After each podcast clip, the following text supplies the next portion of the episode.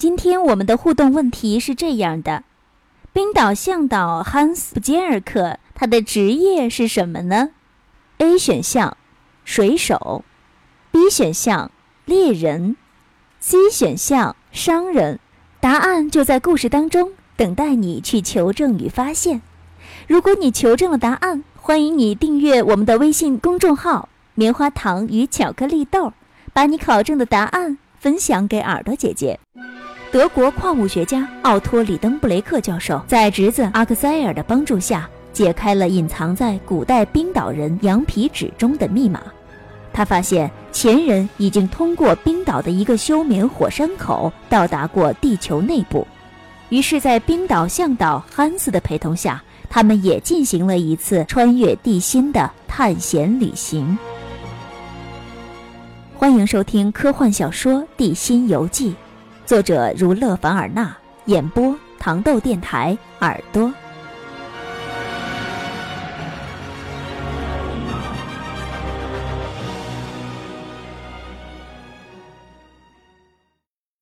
第十一集，向导汉斯·布杰尔克。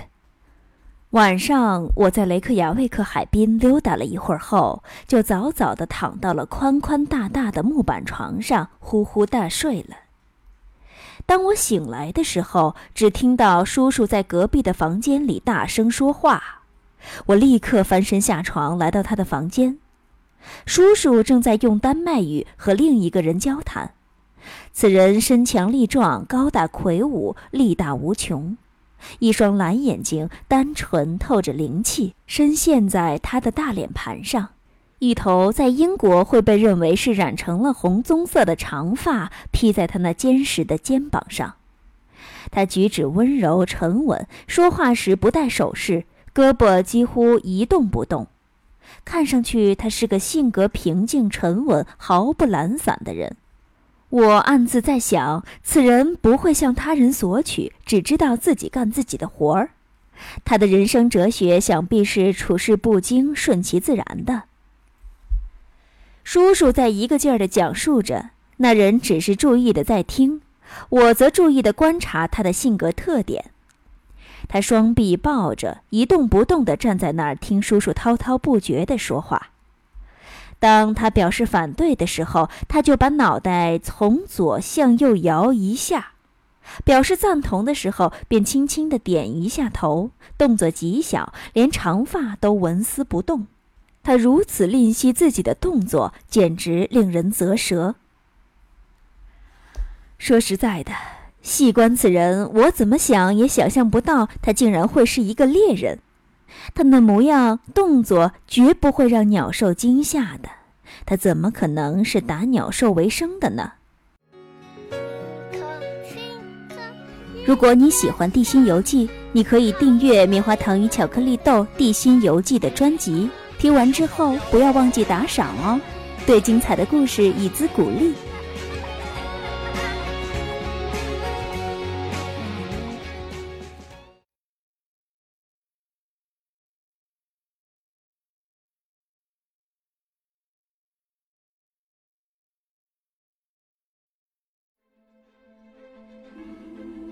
得到了恋人格劳本的鼓励，阿克塞尔勇气倍增，但对这次地心形成的未知，也不免让他反复地陷入犹豫与恐惧当中。而雷厉风行的里登布洛克教授可没有给他反复矛盾的时间和机会。他利用阿克塞尔外出散步的时间，去了哥本哈根旅游局办理了外出手续，并且得知每个月只有二十二日发一班轮船到冰岛。所以，如果他们想找到羊皮纸上所写的斯科尔塔利斯的影子到底投射在斯纳菲尔的哪一座火山口，那就必须即刻动身。下一集当中，他们将正式踏上前往冰岛的旅程。请关注糖豆电台暑期小说剧联播《地心游记》第八集《出发》。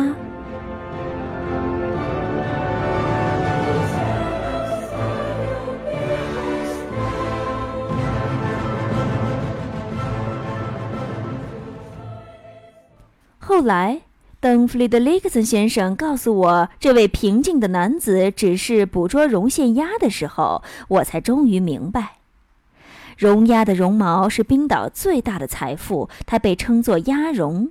采集的时候也无需太大的动作。冰岛的海岸线有着很多峡湾，每年初夏时节，美丽的雌绒鸭便纷纷地来到峡湾的岩石丛中做窝。筑好了窝以后，雌绒鸭便会将自己胸前细软的毛拔下来，铺在窝里。这时，猎人或商人便会跑来把鸭绒弄走，雌绒鸭因此不得不另筑新巢。它们就这么不停地筑巢做窝，直到绒鸭的羽毛被拔光为止。这时，雄绒鸭便来接替雌绒鸭，用自己身上的羽毛来筑巢了。而雄绒鸭身上的羽毛呢，既粗又硬，毫无商业价值，商人和猎人便不会来偷了，所以鸭窝才得以安然无恙。雌绒鸭于是便在雄绒鸭筑起的窝上下了小蛋，小绒鸭们在窝里破壳而出。第二年，采集鸭绒的工作便又重新开始了。由于绒鸭选择做窝的地方并非陡峭的山崖，而是伸向大海的平缓的岩石丛中，所以冰岛弄绒鸭的猎人们，他们的活计并不危险，也不费力。他们像是平常的农夫一样，但却用着不同于农耕犁地、挥镰割麦所用的工具，而只是在等待收获，坐享其成而已。这位少言寡语、不苟言笑的沉着冷静的汉斯·布杰尔克，是弗里德里克森先生亲自举荐给我们的。他将是我们的向导。他举止形态与我叔叔形成了鲜明的对比。不过，虽然两人性格迥异，但却很快的相处融洽。双方并未谈及酬金的问题，一方准备付多少，另一方就准备拿多少。一方要多少，另一方就准备付多少，没有讨价还价，没有各不相让，所以这笔交易实在是太好做了。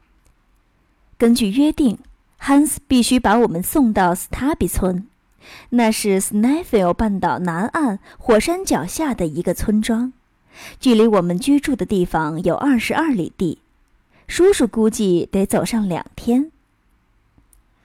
可是后来，叔叔才明白，这里所说的里是丹麦的里，一丹麦里等于两万四千英尺，那他就没敢说两天，而是改口为七八天了。这需要我们做长途跋涉的准备。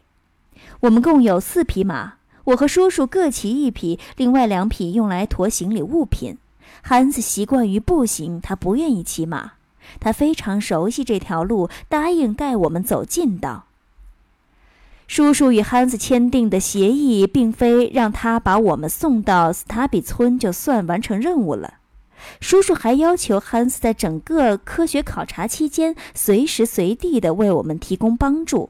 当然，他的酬劳为每星期三块银元，但同时规定酬金必须在每个星期六晚上交付向导，不得延误。我们决定在六月十六号出发。叔叔本来是想预先支付酬金的，但被汉斯所拒绝了。后付吧，汉斯用丹麦语回答道。“好的，那么就后付吧。”叔叔翻译给我听。说定了之后，汉斯便离去了。真是个了不起的人呐！叔叔大声说道。他还不知道自己以后要扮演多么神奇的角色呢。这么说，他将陪同我们一直到……对，他将陪同我们一直走到地心去，阿克塞尔。离出发不到四十八小时，这令我颇感遗憾。我不得不将这段时间用在行前的行李准备上。为了把每件物品收拾得恰到好处，我真是花了不少脑筋。仪器放这边，武器放那边，工具放在这个包里，书放在另一个包里，一共分了四组。我们的仪器包括这些：一支一百五十度的摄氏温度计。这个温度，我觉得既太高又太低。怎么说呢？如果气温真的升至一百五十度，那可能我们就要被蒸熟了。又如果我们用它来测量沸腾的泉水，或者是其他融化了的物质，那么它的温度计的标度又太低太低了。我们还准备了一个压缩空气流体气压表，用来测量高于海平面气压的大气压力。随着我们深入地心，气压将会逐渐增大，普通的气压表是解决不了问题的。还有一只日内瓦小布瓦索纳制造的计时器，这只计时器在穿越汉堡的经线时做过精确的校正。两只罗盘，一个用来测量倾角，一个用来测量偏角。一副夜视的望远镜，两只 Lumkov 照明灯。这种灯具用电流作为能源。便于携带，非常安全轻巧。我们的武器包括两支布德利摩尔公司生产的马枪和两支科尔特左轮手枪。为什么还要带上武器呢？我觉得我们根本就不会遇上野人或者猛兽的。可是我的叔叔却非说武器同他的仪器一样重要。他尤其关注那一大堆防潮火棉，因为这种火棉比普通的炸药猛烈得多。至于工具嘛，有两把铁锹、两把十字镐、一根丝绳、三根铁棒、一把斧子、一把锤头、十几个凿子、一些螺丝钉，以及几根很长很长的绳子。这些东西放在一起就是一个大仓，因为光是绳子就有三百英尺长呢。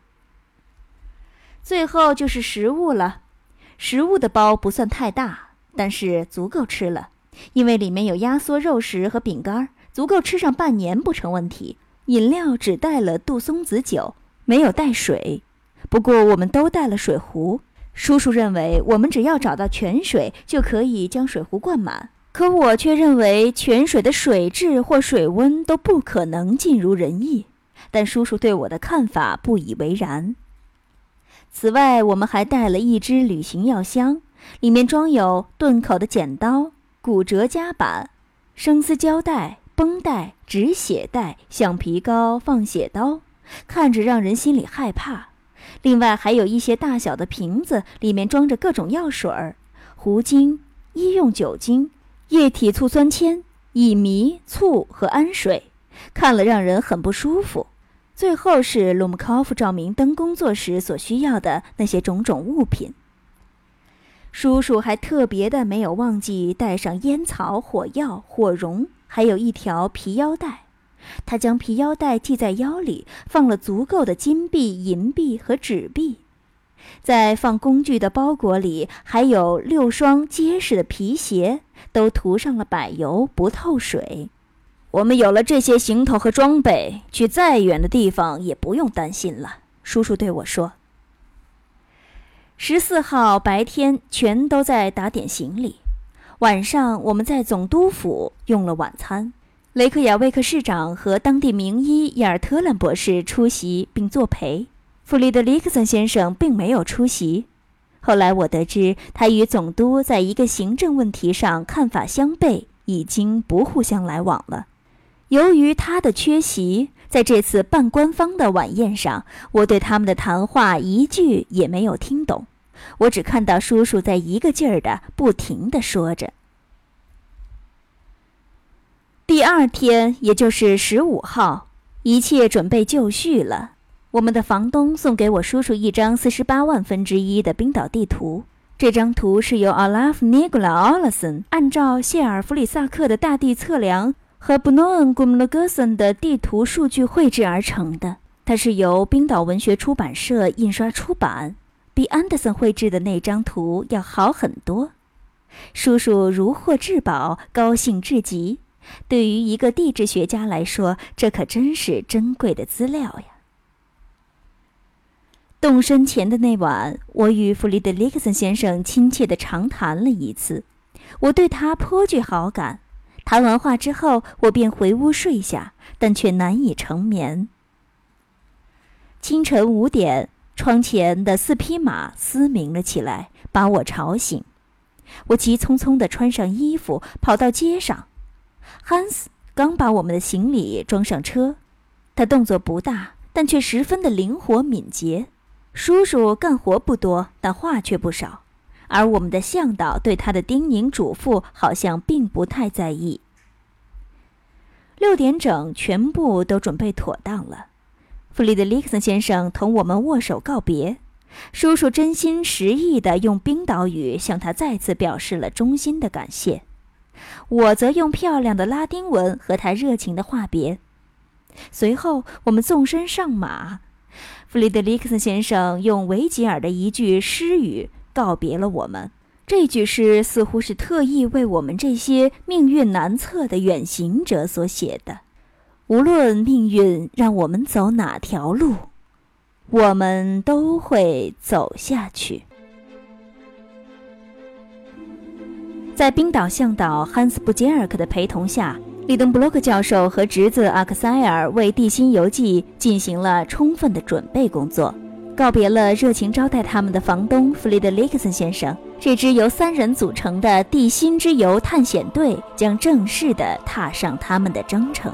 在下一集当中，我们将看到他们是如何从冰岛首都雷克雅未克抵达那座山口通向地心的火山 Snæfell。敬请关注糖豆电台暑期小说剧联播《地心游记》第十二集，去往 Snæfell 的路上。